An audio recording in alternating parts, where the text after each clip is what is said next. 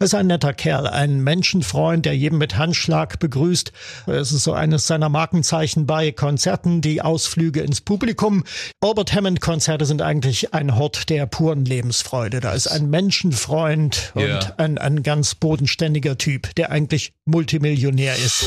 Tausend und eine Musikgeschichte. Musikgeschichte. Heute aus dem Jahr 1968. Oh, das sind wieder die beiden Musikverrückten. So ist es. Carsten Richter ist dabei. Hallo zusammen, hier ist Lutz Stolberg, Hi. unser Musikexperte. Und wir haben eine Nachricht bekommen von der Antje aus Chemnitz. Ich fänd's total toll, wenn ihr bei der nächsten Session äh, auch mal was über Hammond macht. Weil das ist für mich einer der, der eigentlich präsentesten Künstler, wenn man so überlegt, äh, für wen er alles geschrieben und gearbeitet hat. Aber dann doch der, der sehr wenig wahrgenommen wird. Habe ich manchmal so das Gefühl. Und äh, ich habe ihn zwei oder dreimal live erleben dürfen. Das ist jedes Mal einfach der Hammer. Eigentlich ganz schön zusammengefasst. Ja, das ist sehr gut gesagt. Auch mit dem wahrgenommen werden ist Ja. für mich eigentlich ein völlig uncharismatischer Künstler, aber einer der größten Songwriter unserer Zeit. Ja, sprechen wir dann gleich ein bisschen ausführlicher drüber, über seine Ausstrahlung. Albert doesn't just write hits, he writes classics. Also Albert schreibt nicht bloß Hits, er schreibt Klassiker. Das steht auf seiner Website. Ähm, wirkt erstmal wenig bescheiden, aber irgendwie, wenn man drüber nachdenkt, stimmt es schon. Also Albert Hammond ist seit Jahrzehnten ein gefragter Musiker, vor allem ein Songschreiber und Produzent. Und seine Songs sind auch irgendwie zeitlos. Also It Never Rains in Southern California, Zum Free Beispiel, Electric ja. Band, I'm a Train, das sind seine bekannten Songs. Aber er hat natürlich auch viel für andere Musiker geschrieben. Und da sind auch Stücke dabei, hinter denen hätte ich niemals Albert Hammond vermutet. Ja, das Ja, alles ist äh, Thema in dieser heutigen Folge. Aber am besten beginnen wir mal von ganz vorn. Seine Karriere hat ja schon in jungen Jahren ja einen recht wilden Verlauf gehabt. Also das waren ja so Wanderjahre, kann man schon sagen. Ja, das oder, kann man wirklich sagen. Also er ist in London geboren, äh, 1944, 18. Mai und äh, ist aber schon als Kleinkind oder äh, seine Eltern sind mit ihm, als er ein Kleinkind war, zurück nach Gibraltar. Dort liegen äh, seine Wurzeln, seine familiären Wurzeln und das erklärt auch sein etwas südländisches, spanisches äh, Aussehen. Er hat so einen dunklen Hautteint. Genau, und da hat er ja, also zunächst im Kirchenchor gesungen mit neun Jahren, dann hat ihn ein, ein Onkel quasi entdeckt, der hat erste Demoaufnahmen mit ihm gemacht. Von Anfang an stand die Musik im Raum in seiner Biografie. Mit seinem Jugendfreund Richard Cartwright hat er dann ein Duo gegründet, äh, Albert and Richard. Daraus wurden dann später die- Diamond Boys, eine Band, die zumindest in Spanien regionale Berühmtheit ist erlangte. eine beliebte Rock'n'Roll-Truppe damals, ja. Ja. Ja, und dann ist er mit 18 Jahren äh, zurück nach England und ähm, ja, die folgenschwerste Begegnung war zweifellos die mit Mike Hazelwood, Radiomoderator, aber auch Songtexter. Und die beiden haben dann das berühmte Songduo, also Songschreiber-Duo ähm, Hammond Hazelwood äh, gegründet, das so ein Qualitätsmerkmal, ein Qualitätssiegel wurde für die Ja. frühe Rockmusik damals in der Zeit. Stimmt es eigentlich, dass er ähm, nicht bloß in Gibraltar oder in Spanien unterwegs war, sondern dann auch so in Marokko sein Glück versucht hat, mehr oder weniger als trampender Musiker? Äh, so viel ich weiß, ja, das hat wohl gestimmt. Also er war wirklich, wirklich so ein fahrender äh, Gesell und ein fahrender Musiker. Das sammelst du natürlich auch wichtige Erfahrungen fürs Leben. Ist allerdings auch so eine Sache, die dann wahrscheinlich bloß in den 60ern möglich war, oder? Ja, das sind äh, alles so, wie soll, soll man sagen, so Bilderbuchbiografien, die heute so gar nicht mehr realisierbar wären. Also auch diese Begegnung mit Mike Hazelwood, die ihn dann praktisch das Tor äh, zur großen Bühne eröffnet hat. Ja, Mike Hazelwood war ähm, Radio-DJ, der aber auch äh, musikalische Ambitionen hatte. Und Genau. äh, wie du schon gesagt hattest, sie waren ein sehr erfolgreiches Duo, also vor allem Mhm. in Großbritannien. Und 1968, deswegen steht ja diese Folge unter dem Zeichen 1968, dann ähm, der erste große Hit, Ja, Little das Arrow. war äh, Lep Lepi Lee, genau, Little Arrows, also eine Fremdkomposition, also für, für einen fremden Interpreten Mhm. geschrieben, den er aber heute auch noch singt in seinen Konzerten. Dann folgten später die Pipkins, das war so ein Comedy-Duo Ja, ja. mit äh, Gimme That Ding, das ist ein richtiger Gaga-Titel, ich mag ihn eigentlich sehr, äh, Klasse, hat aber keine tiefere Bedeutung. Man sollte sich die Typen mal angucken. Die hatten immer so die komischen, äh, ausgemusterten Hosen an, die überhaupt Ja, ja. nicht gepasst haben. Das äh, passt auch sehr gut in die späten 60er rein. Richtig, genau. Und dann hat er eine Band gegründet, das war so ein Kurzzeitunternehmen, Family Dog 1972. Ja, stimmt. Ähm, die haben einen Mini-Hit gehabt, Sympathy, und dann im selben Jahr ging es dann solo so richtig los mit It Never Rains in Southern California, auch eine Koproduktion mit Mike Hazelwood.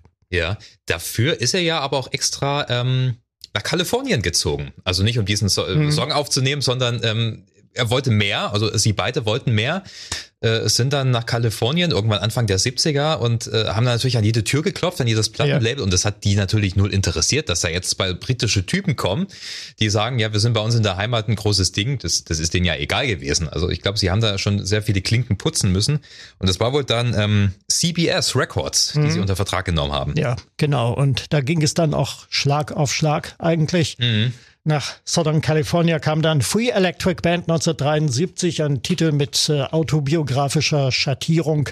Ähm, es geht darum, die Erwartungen der Eltern zu erfüllen, was Vernünftiges zu lernen, zu studieren. Dafür steht die äh, Textzeile A lawyer or a doctor or a civil engineer. Es ging also darum, also einen sogenannten bürgerlichen Beruf zu äh, ergreifen. Ihn aber zog es zur Free Electric Band, yeah. zum Rock'n'Roll. Ich finde diesen Song äh, ähm, ganz besonders beeindruckend, weil er eben so eine direkte, naive, äh, wunderbare Botschaft hat. Ja. So, äh, just give me bread and water, put a guitar in my hand, mhm. all I hear is music and the Free Electric Band. Genau. Also ich brauche bloß äh, ein bisschen was zu essen und eine Gitarre in der Hand und schon bin ich glücklich. Ja. Ist ein schöner, schöne Message. Mhm. Ging dann weiter mit I'm a Train. Also wir sind schon bei den großen Hits der 70er. Das war mhm. als Interpret seine absolute Hochphase. I'm a Train.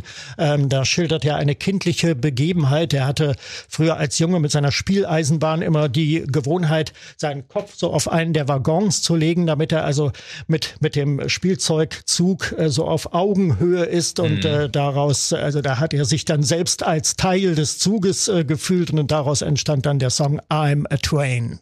Ich finde ja sehr interessant, ich hatte es gerade eben schon erwähnt, ähm, als er bei CBS Records vorgespielt hatte. Also er hatte da einfach so war das halt damals, man ist mit seiner Klamp oder, oder was weiß ich, mit welchem Instrument ja. vorbeigegangen und hat seine Songs gespielt und der Produzent hat sich das angehört oder ich glaube sogar der Labelchef und er war noch nicht so richtig begeistert und meinte dann auch, er ist das alles. Und dann sagte Albert Hammond, hm, ich habe da noch einen Song, aber der ist noch nicht so richtig fertig und ich bin noch nicht ganz so glücklich mhm. damit. Und das war eben It Never Rains in Southern California, sein ja. erster großer Hit. Und da meinte sofort äh, der Plattenboss, das wird der Titelsong deines neuen Albums oder ja. deines ersten genau. Albums. Genau. Und das war ja auch wirklich sein erster riesengroßer Hit. Und von da ging es dann steil bergauf in den 70ern, wie du mhm. schon sagtest, seine große Zeit. Ähm, er hat ja da nicht nur für sich selber geschrieben, sondern auch für sehr viele andere Künstler. Da ging es ja schon los. Dass, also, ja. ich meine, er hat immer für andere Künstler geschrieben, aber das waren dann wirklich richtig große Namen. Das ja. waren nicht mehr die Pipkins.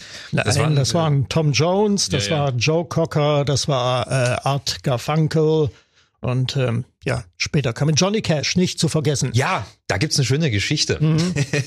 Das ist die mit, mit Chili con Carne wahrscheinlich, oder? Äh, äh, nein, die kenne ich tatsächlich äh, nicht. Okay, ja, das erzähl, erzählt er immer auf Konzerten, also dass er eine Woche lang mit äh, Johnny Cash zusammen war in seinem Chalet, da in seinem Bungalow und yeah. äh, sie haben zusammen Songs geschrieben, eine Platte aufgenommen und äh, das Einzige, was Johnny Cash kochen konnte, das war Chili con Carne und das gab's dann also die ganze Woche lang, zu jeden Mahlzeiten. Na, ich kenne bloß die Geschichte, wie sie sich kennengelernt haben. Er war ja auf so einer, ja, Label-intern Veranstaltung, wo halt die ganzen damals angesagten Künstler äh, zugegen waren. Bruce Springsteen zum Beispiel war dabei und eben auch Johnny Cash. Aber Hammond hat da so ein bisschen vor sich hingeklampft und dann hätte sich irgendwann Johnny Cash, wie man ihn kannte, komplett in schwarz mhm. runtergebeugt. Hast du vielleicht auch einen Song für mich, mein Sohn? Das war gerade seine christliche Phase, als, als, als, ah, ja. er, als er äh, Gott für sich entdeckt hat. Mhm. Und äh, ähm, hat er ihm dann, also er hatte irgendwo noch so ein, so ein spirituell-mäßiges Lied im, in, in der Schublade liegen und das dann Johnny Cash zur Verfügung mhm. gestellt. Aber ich wusste nicht, dass sie dann auch mehr zusammen gemacht haben. Das war mir neu. Ja, richtig, genau. Also sind längere Zeit zusammen gewesen und ähm, wie viele Songs sie aufgenommen haben, weiß ich nicht, aber es war zumindest eine intensivere äh, Zusammenarbeit. Er hat sich ja auch sehr gut mit Roy Orbison verstanden. Ja, genau. Ja, äh, Careless Heart ist zum Beispiel eine Nummer, die die beiden zusammen geschrieben haben, ist 89 rausgekommen. Und äh, die waren, wie gesagt, privat auch sehr gut befreundet. Albert Hammond hatte damals ein Hausboot äh, mit einem kleinen Studio drauf und da ist äh, Roy Orbison gerne mal vorbeigekommen, hat er vorher angerufen und Bescheid gesagt und da wusste Albert Hammond dann immer ganz genau, jetzt muss ich Zigaretten kaufen. denn Roy Orbison durfte zu Hause nicht rauchen. Und er fand es auf dem Hausboot einfach so toll und ist da halt gerne mal hingefahren, um ja mal ordentlich zu qualmen. Naja. Über einen Song möchte ich jetzt mal noch reden, der ist zwar von Albert Hammond selber veröffentlicht worden, aber mhm. ähm, ist in einer Coverversion wesentlich bekannter, und zwar The Air That I Breathe. Ja, genau, eine sehr schöne Version von ihm eigentlich, und äh, aber nicht so bombastisch wie das Cover von den Hollies. Für die Hollies war es ja 74 das große Comeback, so ein bisschen im Phil Spector-Stil mit großem Orchester, mit Hörnern, mit Bläsern etc.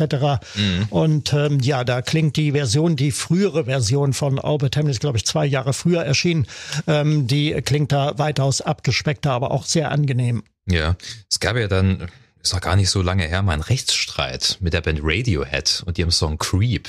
Äh, ja, da wurden irgendwie ein paar Elemente daraus, äh, glaubt. Äh, nee. Ja, im Prinzip ist es die Akkordstruktur, ja. die wirklich ähm, ident, also die Strophen sind identisch, was die Akkordstruktur betrifft, ist jetzt aber auch nicht unbedingt, also ist nicht wirklich eine einfallsreiche Akkordstruktur. Und Albert Hammond hat in dem Interview auch drauf bestanden, ich habe die nicht verklagt, das war hm. mein Verlag. Hm. Ich ja. habe da leider nicht so viel Einfluss drauf und er wollte sich auch mal bei Radiohead entschuldigen. aber ähm, seitdem immer, wenn Creep von Radiohead irgendwo läuft, da, da, da kriegt ähm, Albert Hammond beziehungsweise die Erben von Mike Hazelwood noch ein bisschen Kohle. Also in den 70ern war äh, ganz, ganz große Zeit von ihm, vor allem auch als Solokünstler. Mhm. Und dann hat er aber. Nicht so, ein Song sollte vielleicht noch erwähnt werden, das war Down by the River. Das war 1975 und yeah. ähm, der gilt als erster Öko-Song der oder als einer der ersten Öko-Songs äh, in der äh, Popgeschichte überhaupt. Es geht also zum, um zu viel Chemie in Gewässern. Ja, äh, hat er auch selber war, veröffentlicht, oder? Ja, ja, das stammt von ihm genau. Okay. Selber gesungen. Also es war eine wichtige Zeit für ihn damals und dann hat er mhm. ja äh, Anfang der 80er sich aus dem Tourleben zurückgezogen. Ja, genau. Da ließ dann also sein Stern als Interpret äh, allmählich nach. Er hat dann äh, 82 noch Somewhere in America veröffentlicht und ähm, das war's dann auf lange Zeit. 87 hat er dann mit Albert West äh, zusammen, den kennen wir aus Holland. Der hatte Genie Come Lately mhm. geschrieben und gesungen, Klassiker. Später hat er bei Stars on 45 mitgesungen. Im yeah, Beatles Medley stimmt, hat er ja. die Stimme von Paul McCartney äh, übernommen. Genau, und die haben 87 zusammen ein ähm, Album aufgenommen. Das war zumindest da ein, äh, naja, Achtungserfolg hier in Deutschland noch, aber eigentlich war es damit schon abgegessen. Ja, ja. Er wollte ja eigentlich auch mehr für seinen Sohn da sein. Also 1980 ist sein äh, Sohn geboren worden, Albert ja, Hammond Jr. Junior, genau. Ähm, und er wollte halt so Fehler, die er bei seinen anderen Kindern gemacht hat, da mhm. quasi wettmachen und mehr einfach für sein Kind da sein. Ähm, deswegen erstmal Goodbye Tour leben. Aber er hat ja trotzdem noch Songs geschrieben und produziert. Und zwar in Hülle und Fülle. Und die 80er, ähm, das ist das, was ich vorhin meinte. Das sind so ein paar Songs dabei, wo ich nie gedacht hätte, dass da Albert Hammond dahinter steckt. Ja, ich wusste zum Beispiel jahrelang nicht, dass äh, von Starship Nothing's Gonna mhm. Stop Us Now eine Nummer äh, ist, die Albert Hammond zumindest mitgeschrieben hat. Genau, ja. Es, dann kam noch One Moment in Time, einer der größten Hits für Whitney Houston. Mhm. Ähm, überhaupt hat er auch geschrieben. Don't You Love Me Anymore von Joe Cocker. Von Joe Cocker, ganz genau. Tina Turner, I Don't Wanna Lose You. Ja. Genau. Und dann lese ich hier noch Elton John, Rod Stewart, Celine Dion, äh, Barry Manilow oder später dann in den 90ern Ace of Base. Und äh, 2010 für die Sängerin Duffy mhm. hat er quasi das komplette Album mitgeschrieben. Ja. Also äh, nach wie vor noch aktiv. Äh, und da darf man nicht vergessen, auch im spanischsprachigen Raum äh, sehr beliebt. Ja, genau. Er hat ja auch viele Songs auf Spanisch äh, aufgenommen. Das ist ja quasi seine zweite Muttersprache, die er natürlich beherrscht. Ja, ja. Julio Iglesias ist ja auch so ein guter Kumpel von To All the Girls I Loved Before. Das war der Hit, den er für Iglesias geschrieben hat. Mhm.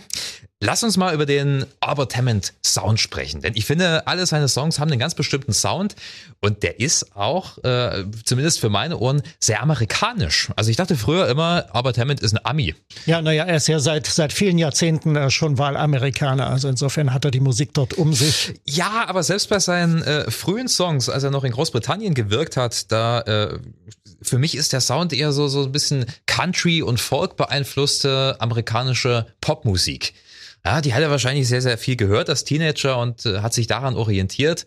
Also ich, ich, ich, ich vergleiche ihn gerne mit Neil Diamond, weil ich finde, mhm. sie, sie haben ein ähnliches Songwriting. Sie haben beide ja, ein gutes okay. Gespür für Hooklines und für Pathos.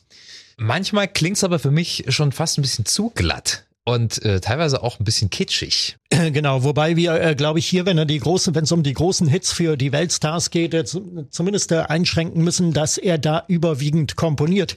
Also mhm. die Texte haben da meistens äh, andere Leute dann äh, besorgt. Ja, ja, mir ging es jetzt auch wirklich bloß um den Sound. Mhm. Also der Sound ist ja, schon ja. Äh, ja folkloristisch, poppig. Ähm, aber wie auch schon eingangs erwähnt, zeitlos. Also mhm. er, er kann das wirklich gut drauf, Sachen zu schreiben, die in Erinnerung bleiben. Absolut, ja. Warum ist es denn aber so, und da komme ich zurück zu dem, was unsere Hörerin Antje eingangs meinte, ähm, dass er trotzdem immer so ein bisschen unterm Radar ist, nicht ganz so bekannt ist, nicht ganz so auffällig ist? Hm, das liegt sicher daran, dass er sich sehr, sehr lange Zeit äh, zurückgezogen hat. Also wie gesagt, in den 70ern, da war er sehr präsent äh, mhm. auf den Konzertbühnen, besonders in Deutschland, in der Bundesrepublik. Da hat er einen, eine große Fangemeinde gehabt äh, in Fernsehsendungen, er hat in keiner Musikshow gefehlt bei ZDF Disco mit Ilja Richter beim Musikladen in der ARD. Ja, Beat Club. Und ähm, seine Stimme hatte einen hohen Erkennungswert, diese, diese, diese beruhigende Resonanz, die ihm ein bisschen abhanden gekommen ist. Also die Stimme ist nicht mehr das, was er mal war. Gut, und äh, mit über 70. Genau. Und äh, ja, wenn man ihn auf der Straße sehen würde, ich glaube, man würde ihn nicht in jedem Fall erkennen. Also wie gesagt, für mich wirkt er irgendwie uncharismatisch, sehr leidenschaftlich, äh, ohne Zweifel auf der Bühne und äh, Du hast ihn ja auch schon ein paar Mal live erlebt, auch hinter der Bühne. Ja, genau. Wir, wir haben ihn mehrfach schon äh, präsentiert. Er war in Schwarzenberg dabei. 2017 haben wir ihn gehabt. Er ist ein netter Kerl, ein Menschenfreund, der jedem mit Handschlag begrüßt. Äh, er macht auch, es ist so eines seiner Markenzeichen bei Konzerten, die Ausflüge ins Publikum. Die kündigt er dann vorher an und, yeah. und sagt, also ich gehe jetzt in die Reihen und schüttele Hände. Und dann geht er also so durch die Zuschauer rein und man kann ihm dann die Hand entgegenstrecken. Und wenn man Glück hat, dann äh, berührt er sie auch. Albert Hammond-Konzerte sind eigentlich ein Hort der puren Lebensfreude. Da ist ein Menschenfreund und ja. ein, ein ganz bodenständiger Typ, der eigentlich Multimillionär ist. Ja, ähm, ich glaube, er ist eben vor allem in erster Linie Songschreiber. Äh, das ja. war ja immer von klein auf, äh, von den ersten Demoaufnahmen, die er da mit seinem Onkel gemacht hat, bis heute. Und ähm, als er dann nach, ich glaube, 30 Jahren oder so mal wieder äh, beschlossen hat, auf Tour zu gehen, ja. hat er das wahrscheinlich einfach gemacht, damit er wieder was zu tun hat. Ich meine, äh, Kinder sind alle erwachsen und ähm, wie du schon sagtest, Multimillionär, der kriegt genug Tantiem, der muss niemand mehr was beweisen. Mhm. Äh, er hat einfach Spaß dabei und ich glaube, das sind die besten Voraussetzungen, wenn man ja, auf die ja, Bühne ist, geht. Äh, 2013 ist er zum ersten Mal wieder auf große Deutschland-Tour gekommen. Da hat er dann auch als Wahlamerikaner seine notorische Flugangst äh, überwunden, zu mhm. der er auch steht, über die er auch spricht im Konzert und über die er ein Lied gemacht hat, schon 1974, I Don't Wanna Die in an Air Disaster. Also ich yeah. will nicht bei einer Luftfahrtkatastrophe ums Leben kommen. Und äh, ja, genau. Und seitdem kommt er eigentlich jährlich, jetzt freilich unterbrochen durch äh, Corona, aber ansonsten ist er eigentlich äh, jährlich hier. Gibt's äh, Konzerte so im kleineren Rahmen, also Dresden Alter Schlachthof oder die Parkbühne in Leipzig yeah. am, am Geiserhaus. Das ist so die Größenordnung.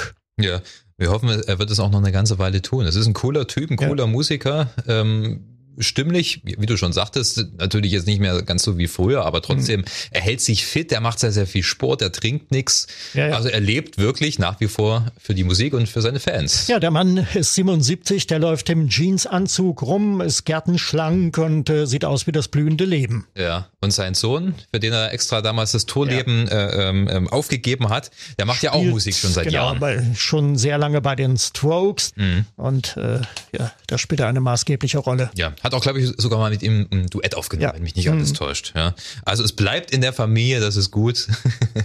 mal gucken, was dann von seinem Enkel zu hören ist. Wir schauen mal. Albert Hammond, großartiger ja. Musiker, den man echt ein bisschen mehr wertschätzen soll wahrscheinlich. Mhm. Ähm, vielleicht ist es ihm aber auch ganz recht, wenn, wenn wir nicht großartig drüber reden. Ich glaube schon. Und er nicht im Mittelpunkt ist, steht. Ja, ja. ja. So habe ich auch den Eindruck. Okay, so viel dazu. Vielen Dank für deine Expertise, lieber Lutz. Sehr gerne, Dankeschön. Das waren 1001 Musikgeschichten und ähm, ja, bleibt uns gewogen, bleibt schön gesund. Bis zum nächsten Mal. Tschüss. Tschüss.